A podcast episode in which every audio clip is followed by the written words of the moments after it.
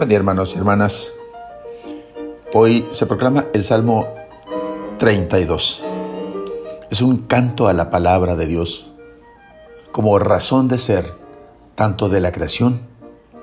La palabra del Señor hizo los cielos, habló el Señor y todo fue hecho, como de la historia humana. En efecto, mientras, mientras que los proyectos humanos pasan y desaparecen, el plan de Dios permanece para siempre. Jesús dijo, pasarán el cielo y la tierra, pero mis palabras no pasarán. En Mateo 24, 35. Esos proyectos del Señor, este plan de Dios, que abarca el universo entero y a cada uno de nosotros, tiene su centro y fundamento en Cristo y su salvación. Quien cree en su palabra y acoge a Cristo, entra en la alegría y en la vida de los hijos de Dios. En cambio, el que rechaza la palabra y no acoge a Jesús en su corazón, permanece en tinieblas y su misma opción se constituye en su juez. Tú y yo hemos de responder a este planteamiento y desafío. Y nuestro destino dependerá de la respuesta libre y consciente frente a la palabra del Hijo de Dios. O mejor, frente al Hijo, que es la palabra.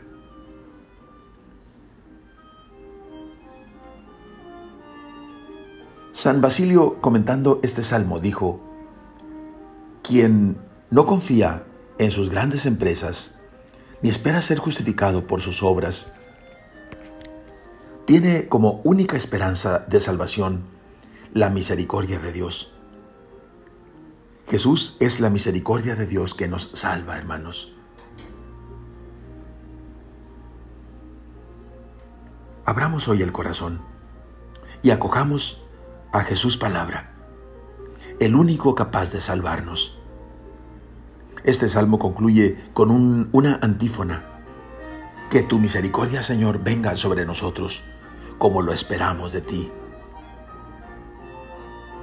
La gracia divina, comenta San Juan Pablo II, y la esperanza humana se encuentran y se abrazan. La fidelidad amorosa de Dios, como un manto, nos envuelve, ofreciendo su fundamento seguro a nuestra fe y a nuestra esperanza. Oremos. Oh Señor, tú eres la palabra viva, la palabra encarnada. Esta palabra que siempre nos muestra el mejor proyecto al que podemos acceder. Oh, quiero abrir mi corazón de una forma nueva y recibirte en Él, Jesús, palabra. Pronuncia tu palabra, Señor, y todo será hecho en mi vida. Tú eres mi ayuda y mi amparo. Muéstrate bondadoso conmigo, Señor, puesto que en ti he puesto mi confianza. Amén. La bendición de Dios Todopoderoso, Padre, Hijo y Espíritu Santo, descienda sobre ustedes. Amén.